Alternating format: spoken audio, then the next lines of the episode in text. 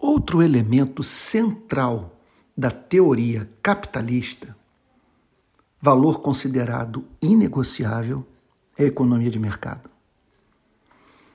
Na era pré-capitalista, a economia era geralmente local e autossuficiente. As famílias produziam muito do que elas necessitavam, suplementando suas necessidades básicas com permuta ou operações de troca num primitivo mercado local. Você e eu produzíamos o que precisávamos para comer, nos vestir e ter onde nos abrigar. Por exemplo, eu produzia o vinho e você o sapato, e assim fazíamos a troca. A divisão do trabalho era pouco conhecida. Mais um exemplo: você especializado em fazer o estribo do cavalo e eu especializado em produzir a ferradura.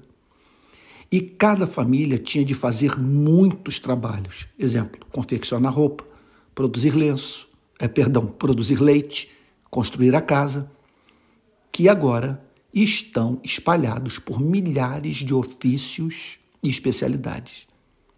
Além do mais, o tipo de ocupação que a pessoa exercia na era pré-capitalista e o preço que alguém podia cobrar por bens e serviços eram largamente determinados pelo costume e o uso.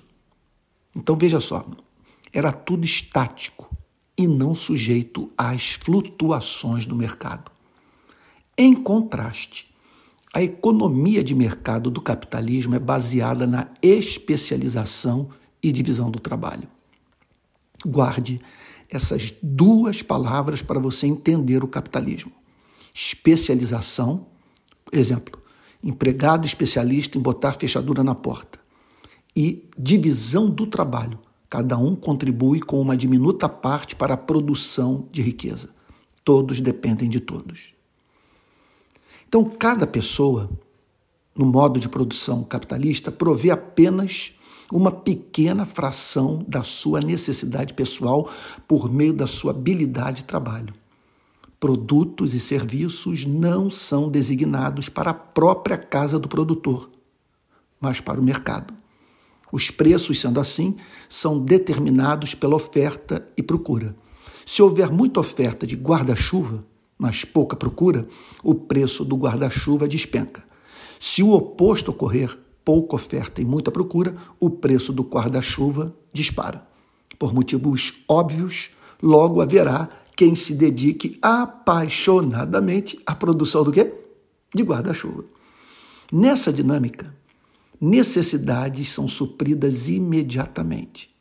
Então veja só, ninguém espera que uma pessoa em Brasília perceba que voltou a chover no sertão do Nordeste e que, por conseguinte, os sertanejos estão precisando de guarda-chuva. Mais um ponto: pessoas enriquecem e milhões são vistos atentos à oportunidade de produzir e ascender socialmente. Eu concluo, pensando na relação do cristianismo com tudo isso, é o seguinte: é difícil usar a Bíblia para condenar essa coisa em si. O que a Bíblia condenará é, entre outras coisas, o dono da fábrica de guarda-chuva fazer péssimos guarda-chuvas, vendê-los por preços extorsivos e explorar os que para ele trabalham.